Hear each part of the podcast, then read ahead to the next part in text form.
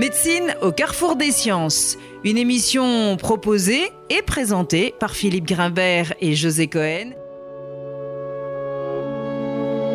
Bonjour à tous, bienvenue sur RCJ. Nous parlerons aujourd'hui neurosciences avec notre invité Alain Ehrenberg dans une émission que nous avons choisi d'intituler Les neurosciences cognitives ont-elles rencontré leur temps? Question que nous poserons bien sûr à notre invité. Depuis deux décennies environ, on assiste dans un enthousiasme général à l'émergence d'une nouvelle science qui elle-même associe plusieurs disciplines que sont la biologie, la neurobiologie, l'imagerie cérébrale, la génétique, la génomique, la psychologie, la psychiatrie, toutes regroupées sous le substantif de neurosciences cognitives. La puissance affirmée des neurosciences cognitives laisse supposer un potentiel scientifique et médical extraordinaire, tant les technologies qui les soutiennent sont nouvelles, solides, performantes, et tant les observations faites sont visibles au sens strict du terme, et tant les applications apparaissent nombreuses dans un domaine comme par exemple celui de la santé mentale. Mais fait nouveau, les neurosciences cognitives ont aussi l'ambition d'aborder, d'intervenir dans des questions sociétales que sont par exemple l'éducation, la maîtrise des émotions, voire de redessiner les contours d'une nouvelle anthropologie. Dans cet enthousiasme généralisé, Alain Ehrenberg a pris le temps. Il a pris le temps d'étudier la genèse des neurosciences cognitives comme un historien des sciences l'aurait fait. Il a pris le temps d'en évaluer l'impact, non pas du point de vue de la biologie ou de la médecine ou de la psychiatrie, mais de celui du sociologue qu'il est. Alain Ehrenberg, bonjour, merci d'avoir accepté notre invitation. Vous êtes directeur de recherche émérite au CNRS, vous travaillez au CERMES, laboratoire que vous avez dirigé pendant de très nombreuses années, et vous publiez donc un nouvel ouvrage, La mécanique des passions, aux éditions Odile Jacob. Livre, autant vous le dire tout de suite, qui nous a passionnés, tant l'angle par lequel vous abordez cette question et par lequel vous donnez une lecture critique de ce qui se passe dans et autour des neurosciences cognitives est particulièrement original. Alors, avant de rentrer dans le vif du sujet, et pour les auditeurs qui vous connaissent moins bien, vous vous intéressez depuis très nombreuses années aux grands changements intervenus dans les sociétés contemporaines et particulièrement comment l'autonomie, l'individualisme sont devenus la norme, parfois aux dépens d'un projet sociétal, d'une représentation plus collective, et quelles sont les conséquences de ces mutations. Et justement, avant de rentrer dans le vif du sujet de votre dernier ouvrage, j'aimerais qu'on prenne un petit peu le temps euh, de suivre un peu ce qu'a été l'évolution de votre travail, de cette pensée, notamment à travers les quatre grands ouvrages qui le précèdent, que sont euh, Le culte de la performance, L'individu incertain, La fatigue d'être soi et La société du malaise, qui peut-être représentaient déjà pour vous une entrée en matière dans les questions que vous abordez aujourd'hui. Alain Ehrenberg. Oui, bonjour. Euh, bon, ces livres s'étalent sur, euh, sur 25 ans. La question de l'autonomie, des transformations de l'individualisme par l'autonomie est en quelque sorte le fil conducteur euh, de ces ouvrages.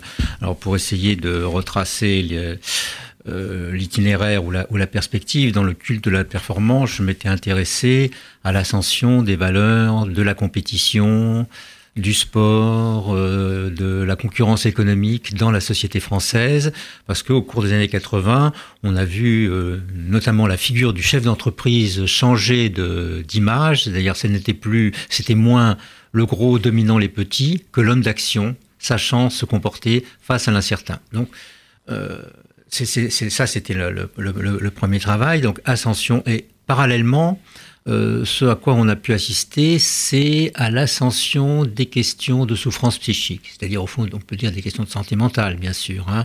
Et donc ça, ça fait l'objet d'un deuxième euh, ouvrage que j'ai sorti un peu plus tard, en 95, euh, l'individu incertain, qui s'est intéressé notamment aux drogues, aux médicaments psychotropes et aux toxicomanies. Ensuite, d'une certaine manière, ce que j'ai fait, c'est avec la, la dépression. 3-4 ans plus tard, euh, c'est une sorte d'étude de cas, c'est-à-dire que l'entité dépression, le syndrome, permettait justement de dépioter toutes ces nouvelles, tous ces changements dans la société. Là aussi, j'ai fait, fait, fait, ça dans une perspective euh, historique et j'ai essayé de montrer comment un syndrome qui vers 1950 n'intéressait pas grand monde euh, en psychiatrie devient 20 ans plus tard le trouble le mental le plus répandu dans le monde et commence à mobiliser euh, euh, non seulement les médecins mais aussi les médias, euh, etc. Qu'est-ce qui s'est passé autour de ça? Et donc j'ai cette histoire de la dépression, je, l'ai travaillé dans, aussi à l'intérieur d'une histoire des des idéaux sociaux, des représentations collectives, donc c'est-à-dire des représentations de l'individu, comment à la fois la dépression change et nos, normes sociales changent euh, en même temps, puisque euh, la dépression est née, pourrait-on dire, dans dans le giron de la psychanalyse comme une pathologie du, du conflit, et progressivement, elle est devenue une pathologie que j'appelais une pathologie de l'insuffisance, c'est-à-dire l'individu qui est incapable d'être à la hauteur de ses ambitions ou des exigences, euh, des exigences sociales. Alors ensuite, je me suis intéressé au fond euh, au savoir euh, de, qui sont en arrière-plan de, des questions euh, psychopathologiques et je me suis d'abord intéressé à la, à la psychanalyse. Et bon, puisqu'il s'agit toujours de faire des ouvrages qui sont, au fond, je dirais, chaque livre euh, c'est une description, peinture d'une, de, facettes de la modernité individualisme à travers essentiellement le prisme des questions de santé mentale. Peut-être pas au tout début, mais euh, d'une certaine manière, c'est devenu ça. Donc des, questions de santé mentale et des sciences et des savoirs euh, comme la psychanalyse ou les neurosciences cognitives qui en sont, en sont l'arrière-plan. donc je me suis là, je me suis intéressé au déplacement d'intérêt. Euh, de la psychanalyse, déplacement d'intérêt, euh, de, de névrose oedipienne aux névroses narcissiques. Et à travers ça, ce qui m'intéressait, c'est de, de, creuser euh, cette euh, idée, cette affirmation que l'individu contemporain est devenu euh, narcissique. Alors, ce que j'ai fait dans ce livre, c'est que j'ai comparé... Est malade du narcissisme. Est malade du narcissisme, donc égoïsme, etc.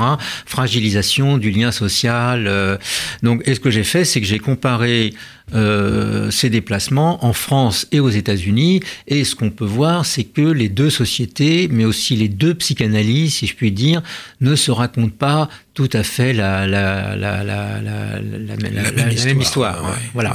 Et donc, euh, ce que j'ai essayé de comprendre, c'est qu'est-ce que, au fond, qu'est-ce, quel type d'inquiétude on cherchait à mettre en forme à travers euh, l'individu narcissique. Et sur la France c'est l'idée, euh, au fond, que ça, le narcissisme met en crise le vivre ensemble, n'est-ce pas?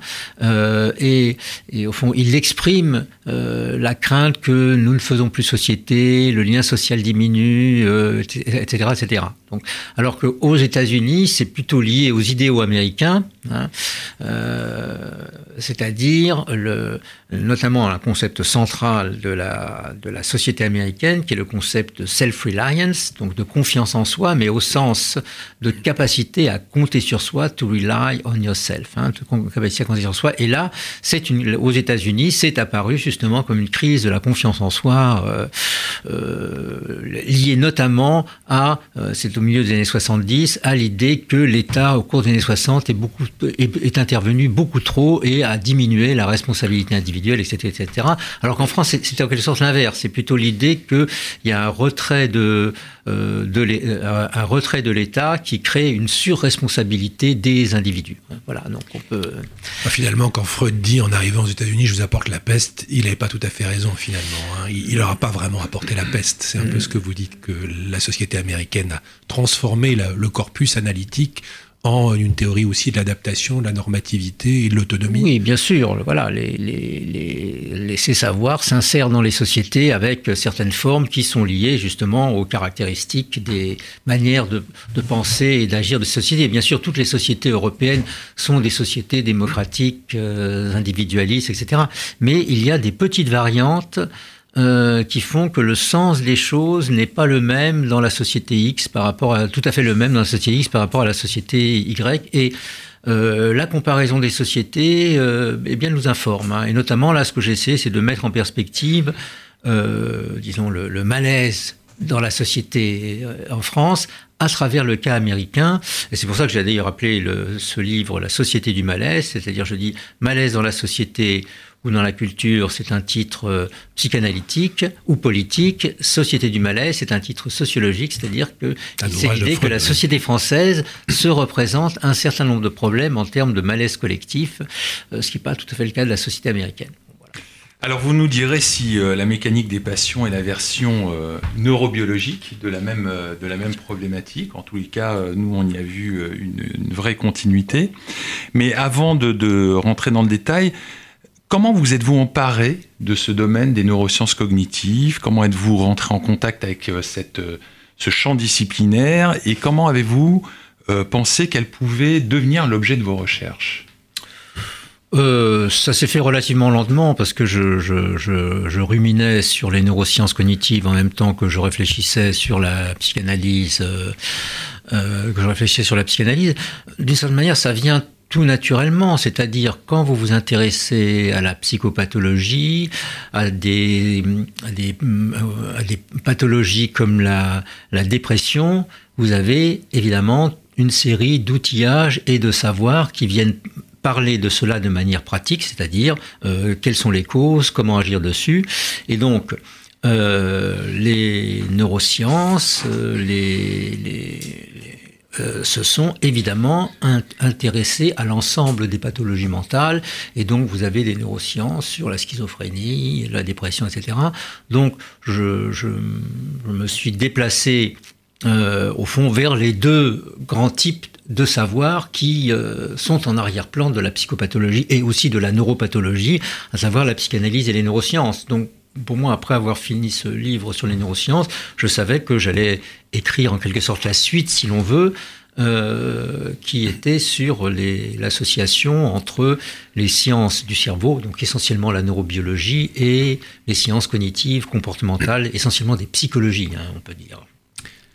Alors, j'ai extrait une, phrase de votre livre qui, à mon avis, est une, introduction tout à fait... Euh, tout à fait pertinente. Vous écrivez ceci, Alain Ehrenberg. Les façons de voir les choses en neurosciences sont certes contraintes par les concepts et les méthodes des sciences, notamment expérimentales, mais elles sont également imprégnées de valeurs morales, de concepts sociaux ordinaires, d'idées communes. Bref, ce que la sociologie appelle des représentations collectives. Euh, en cela réside la valeur heuristique, dites-vous, des neurosciences pour une sociologie de l'individualisme contemporain. Alors, est-ce que ce n'est pas aussi parce que les neurosciences sont venues sur votre terrain de la sociologie, ou en tout cas sur le terrain des sciences sociales, que vous vous êtes aussi attelé en retour à cette tâche, juste retour des choses?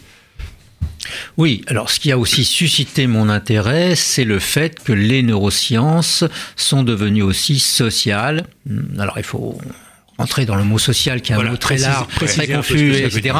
Euh, euh, les neurosciences sociales, c'est-à-dire qu'elles ont euh, pensé pouvoir expliquer euh, finalement l'ensemble des comportements de l'individu. Bon, c'est euh, les neurosciences. Enfin, il faut distinguer plusieurs programmes dans les neurosciences, mais notamment, je dirais, il y a ce que j'appelle le programme fort, c'est-à-dire l'idée qu'on peut expliquer l'homme pensant, sentant et agissant à partir d'une partie de lui-même son cerveau éventuellement étendu au reste du corps. Hein, et que nous pouvons expliquer l'ensemble des comportements et des pensées sur cette, sur cette base euh, cérébrale. Hein. C'était par exemple le programme de Jean-Pierre Changeux dans L'homme neuronal qui, qui, commence en disant il faut réécrire l'esquisse d'une psychologie scientifique, c'est-à-dire le, le, fameux texte de, le, le, fameux texte de Freud, et dit-il pour euh, élaborer une biologie de l'esprit. Alors, partir de là, euh, il y a. Bon, quand on. Euh, donc ce programme, voilà, c'est ce, programme fort. Hein. Alors, ce que, ce que j'ai, au fond, moi, ce que j'ai tenté de, de, faire dans, dans, ce livre, c'est justement, enfin, puisque vous parlez des représentations collectives, mon point de départ, euh, c'est l'engouement. C'est le succès des, que vous avez rappelé dans votre introduction, le succès phénoménal des neurosciences cognitives, justement, qui bénéficie d'un engouement dont faisait l'objet la psychanalyse, dont la psychanalyse faisait l'objet il y a encore une trentaine d'années, en gros, entre les années peut-être 60 et les années 80. Bon, peu importe. Euh, et, et, euh, dans ce déplacement disons, d'intérêt de nos sociétés d'un savoir à un autre, en même temps, nous avons changé nos manières d'agir, de vivre et de, et de penser en société. Et disons, je, je, je, je résume le, le, changement de climat euh, de nos sociétés de la manière suivante, c'est que si euh, la psychanalyse confronte l'homme euh, à son désir en, en, lui mettant sous le, sous le nez ce qu'il ou sous les yeux ce qu'il ne veut pas voir, et confronte à les limites de son désir. Euh, les neurosciences, elles, euh, invitent au, contra enfin, au, au, contraire à dépasser nos limites. Hein. C'est une sorte de science de, de, de c'est une science, science de l'action. Hein. Et donc, je, ce qu'elle ce fait, c'est que euh, ce changement de climat, c'est au fond l'objet du livre. Hein. C'est-à-dire que ça va mêler à la fois l'histoire des sciences et l'histoire des idéaux sociaux, des représentations collectives, euh, comment, euh, comment ça s'intrique. Hein.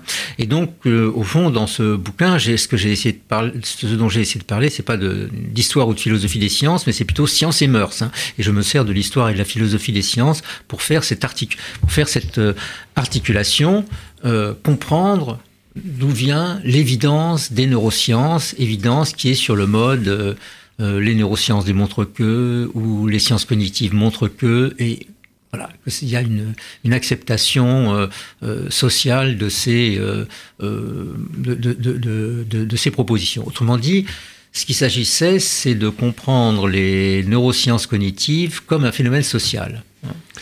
Alors, il y a dans, dans, dans, votre livre une partie qui est, qui est vraiment passionnante, justement, qui va dans ce sens-là. C'est sur quoi se sont construites euh, les neurosciences cognitives, euh, qui est la description de ces sept patients euh, que vous faites à l'image des cinq psychanalyses de Freud, et qui sont, nous dites-vous, le, le, fondement des neurosciences cognitives. Alors, pouvez-vous nous décrire ces patients exemplaires, hein, c'est comme ça que vous les appelez, et nous indiquer quelle est la portée de chacun de ces patients euh, Qu'est-ce qui est venu valider, en quelque sorte, euh, chacun de ces patients alors, oui, je commence. Le premier chapitre, il est euh, sur des cerveaux exemplaires. J'ai pris comme modèle les, les, cinq psychanalyses de, de, Freud, hein, puisque dans chaque cas illustre l'un l'hystérie, l'autre un cas de psychopathologie, la, la, névrose obsessionnelle, un cas de psychopathologie. Donc là, j'ai j'ai construit deux, enfin j'ai construit, j'ai choisi deux euh, cerveaux exemplaires qui permettaient de montrer comment bah, la théorie, euh, voilà, les, les, les théories s'incarnent, sont concrétisées et euh, puisque mon, travail est fait du point de vue d'une histoire aussi de l'individualisme et des changements dans, dans l'individualisme, j'ai pris un premier cerveau qui est euh, qui est absolument partout euh, en neurosciences et en neurologie, c'est le cerveau de Finas Gage, mmh. qui est donc euh, cette, euh, ce contremaître qui travaillait vers 1850 sur les rails américains et une, dont une barre, de, une barre a traversé le cerveau. Il, il s'en sort miraculeusement, mais tout d'un coup, il change de comportement. C'était un homme sérieux, travailleur, euh, en ascension sociale. Il devient absolument euh, er, er, erratique, on ne peut plus faire confiance en lui. C'est avec euh, ce personnage, ce cerveau, que euh, Antonio Damasio ouvre le livre qu'il a rendu euh, célèbre, qui est euh, L'erreur de Descartes, paru en 1995. Et pour moi, ce cerveau est le cerveau d'un individualisme traditionnel. Alors on reviendra aussi là-dessus, puisque je, je, je, je l'insère dans une histoire qui commence en Écosse euh, au XVIIIe siècle. Et euh, le, deuxième cerveau, c'est celui de l'autiste de haut niveau. Euh, l'autiste de haut niveau, l'autiste type qu'on appelle Asperger. Et là, c'est le cerveau du nouvel individualisme, c'est-à-dire d'un individualisme qui est marqué par les idées et valeurs de l'autonomie et notamment euh, un, un, un, idéal que, euh, qui est à la fois extrêmement puissant et extrêmement ordinaire. Hein, c'est toujours euh, de toute façon, il y a une liaison entre la, force de l'idéal et son côté totalement ordinaire, euh, qui fait travailler un des, un, un, de nos idéaux les plus donc euh, puissants et ordinaires de, disons, des, des, des, des de, de, de, de l'autonomie que j'appelle l'idéal du potentiel caché, c'est-à-dire l'idée que euh, un individu peut connaître des accomplissements personnels, doit pouvoir connaître des accomplissements personnels, non seulement malgré le mal qu'il atteint, mais peut-être encore, plus encore grâce, à lui. Voilà, c'est la différence. C'est Renman, quoi, pour prendre. C'est Renman. Voilà, c'est Renman. Il faut explorer en quelque sorte la fille.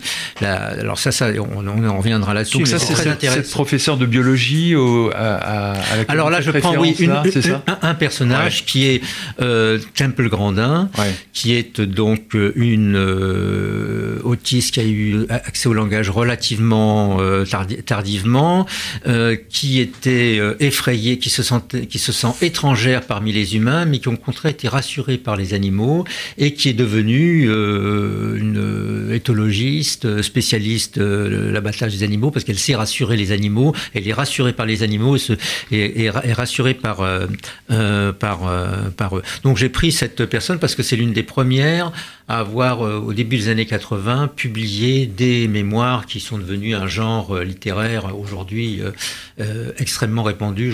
là, dans votre livre, il y, a un passage vraiment glaçant hein, quand elle est confrontée comme ça à ces images cérébrales avec cette espèce de, de, connexion directe avec les images de son cerveau. Et, vous, vous prenez l'exemple de, ce peuple des, des Nuers, c'est ça oui. qui, qui, est une comparaison très... Euh, voilà, c'est-à-dire ce que je veux expliquer dans cette partie de, du, du, chapitre, c'est au fond, qu'est-ce que c'est que voir le monde à travers son cerveau? Et que c'est pas juste une folie, que le cerveau n'est pas juste un système euh, biologique, anatomique, etc., mais que ça peut être transformé sous certaines conditions en valeur de civilisation. Et pour le montrer, je prends l'exemple d'un peuple euh, africain, les, les qui, eux, idéalisent... Euh, leurs vaches et leurs et leur bœufs. C'est-à-dire pour eux, le, le bœuf ou la vache n'est pas euh, est, plus qu'un animal. C'est une valeur de civilisation. Ça permet de rentrer en communication avec les ancêtres, ce qui est une activité extrêmement importante dans des sociétés comme euh, celle-là. Et le, c'est, c'est, ce peuple, quand, ils, décrivent leur euh, troupeau, ils rentrent dans un luxe de détails sur pour au cas pour peindre en quelque sorte ou décrire une vache qui est pour nous tout à fait incompréhensible puisqu'une vache ressemble à une autre vache. Et voilà, c'est ce que fait euh, Grandin avec son cerveau quand elle, euh, bon, elle, elle dit qu'elle est très excitée, elle a été dès les premières euh, expériences d'imagerie cérébrale dans les années 80, elle y est allée, qu'elle adore voir son cerveau, qu'elle pense que son cerveau est ceci et cela par rapport à la moyenne. Donc on voit bien que peu importe, il y a une élaboration à partir de ça qui donne au cerveau une valeur pour euh, elle-même, qui est une sorte de guide pour l'action et puis une représentation de, de sa propre vie. Mmh. Donc, euh, ce que le sociologue a à faire, c'est pas à critiquer des idées folles, mais à essayer de comprendre. Euh, le, le, boulot sociologue, c'est que disent et que font les acteurs et quelles sont les raisons qu'ils ont de dire euh, ce qu'ils disent et de faire ce qu'ils font. Donc finalement, les méthodes sont assez simples. Donc j'ai essayé de comprendre les raisons euh, qui amènent à euh, transformer le cerveau en valeur de, civilisation à travers donc le cerveau de Temple Grandin. Alors, l'une des choses que vous essayez de comprendre, c'est comment les neurosciences ont trouvé leur place dans un courant philosophique et scientifique que vous situez essentiellement au début du XXe siècle, et particulièrement à partir de l'importance du terme ou en tout cas du, concept de comportement. Vous nous dites d'ailleurs que ce mot a trouvé des usages et des significations multiples durant cette période. Est-ce que vous pouvez revenir rapidement sur ces courants et surtout nous aider à comprendre comment ces pratiques exemplaires ont été inscrites justement dans ces différents courants? En fait, je remonte avant le comportement, puisque là, il s'agit de... Au fond, euh, ce que je dis, peut-être qu'il faut que je fasse un petit détour pour euh, revenir à ça, c'est au fond, euh, moi, ce que j'ai essayé de faire, donc, c'est... donc, au fond, de c'est de, contourner deux débats. Hein. le, le, débat sur, enfin, sortir du. C'est assez prégnant dans, nos, dans, ces domaines. C'est bien, c'est pas bien. Hein. C'est-à-dire que d'un côté, il y a un débat amené par les neurosciences cognitives contre le dualisme cartésien, etc., etc., et qui espère résoudre, ça c'est le programme fort à la Changeux, euh, ou à la Stanislas Dehaene, qui est son successeur au Collège de France, c'est résoudre l'opposition entre le biologique et le social dans le biologique. Hein, le biologique est la base matérielle qui expliquera tout. À l'inverse, vous avez du côté des sociologues ou des psychanalystes des gens qui disent bon ben non, là vous réduisez l'homme, vous réduisez l'homme à son cerveau et c'est beaucoup plus riche que ça. Et l'opposition entre le biologique et le social doit se résoudre dans, dans le social. Bon, il me semble que là, on tourne un peu en rond entre euh, leur réductionnisme contre notre anti-réductionnisme. C'est une sorte de, de, de, jeu de miroir où, au fond, peut-être à une mythologie biologique, on oppose une contre-mythologie sociologique. Vous avez euh, aussi un autre type d'approche. une contre-mythologie qui n'est pas que sociologique. Non, pas que sociologique, hein, psychanalytique, oui, oui. Enfin, sociologique au sens, au sens large, apporté pas les sciences sociales. Quoique les sciences sociales ne sont pas unies en la matière, euh, disons, ce, ce, courant qui est critique, c'est plutôt des courants qui sont inspirés par la sociologie de Pierre Bourdieu ou la philosophie de Michel Foucault, c'est-à-dire ce sont des phénomènes de pouvoir, de domination qui se sont, voilà, qui ont fait qu'il y a cette réussite euh, des euh, neurosciences dans la société. Mais vous avez aussi des courants sociologiques qui soutiennent les neurosciences cognitives, y compris le programme fort, ce qu'on appelle l'individualisme méthodologique, c'est-à-dire euh, dans ces courants-là, euh, l'explication sociologique, euh, on a une explication d'un comportement collectif quand il est ramené au comportement individuel, hein, quand on comprend le comportement individuel. Hein. Euh, et donc là, savoir ce qui se passe dans la tête des gens, eh bien, ça permettrait d'améliorer nos méthodes. Hein. Bon, donc j'ai voulu sortir de ça et au fond pour essayer de comprendre, je crois que non pas comment surmonter l'opposition entre le biologique et le social, mais plutôt euh, c'est ce que vous avez évoqué tout à l'heure avec les représentations collectives, comment les représentations collectives, les idéaux sociaux et les concepts scientifiques s'intriguent? Parce qu'au fond, euh, l'évidence dont bénéficient les neurosciences sur le mode, les neurosciences démontrent que, eh bien justement, ce qui est intéressant, c'est de comprendre que les résultats ne suffisent pas pour que, euh, comment dire, s'il y a une vérité scientifique, entre une vérité scientifique et une vérité sociale, et en quelque, ou sociologique, il y a un saut. Et donc les résultats ne suffisent pas à faire la, le succès, mmh. pour valider mmh. euh, socialement euh, un savoir. Il faut que ça rencontre on va, on des idéaux sociaux. voilà, il faut que ça rencontre des idéaux sociaux majeurs. Donc c'est ça que j'ai essayé de, de faire dans le dans l'ouvrage. Alors Peut-être une, étape importante, euh, me semble-t-il, euh, consiste dans les années 60 au glissement euh, de la psychologie scientifique qui, dites-vous, ne soigne pas, dans le champ de la psychothérapie psychanalytique qui a pour horizon le bien-être par la compréhension de soi, l'intelligence appliquée à soi-même.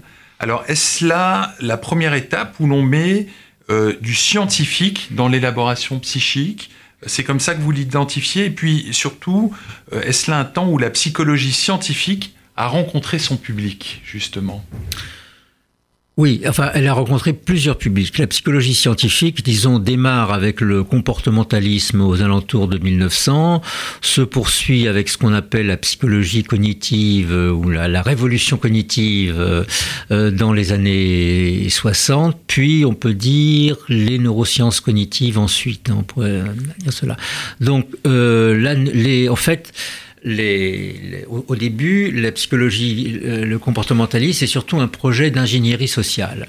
Donc ça rencontre un public, mais plutôt qu'un public euh, euh, d'ingénieurs, de, dans des, des, programmes, ça rentre dans des programmes pour recruter du personnel, euh, voilà.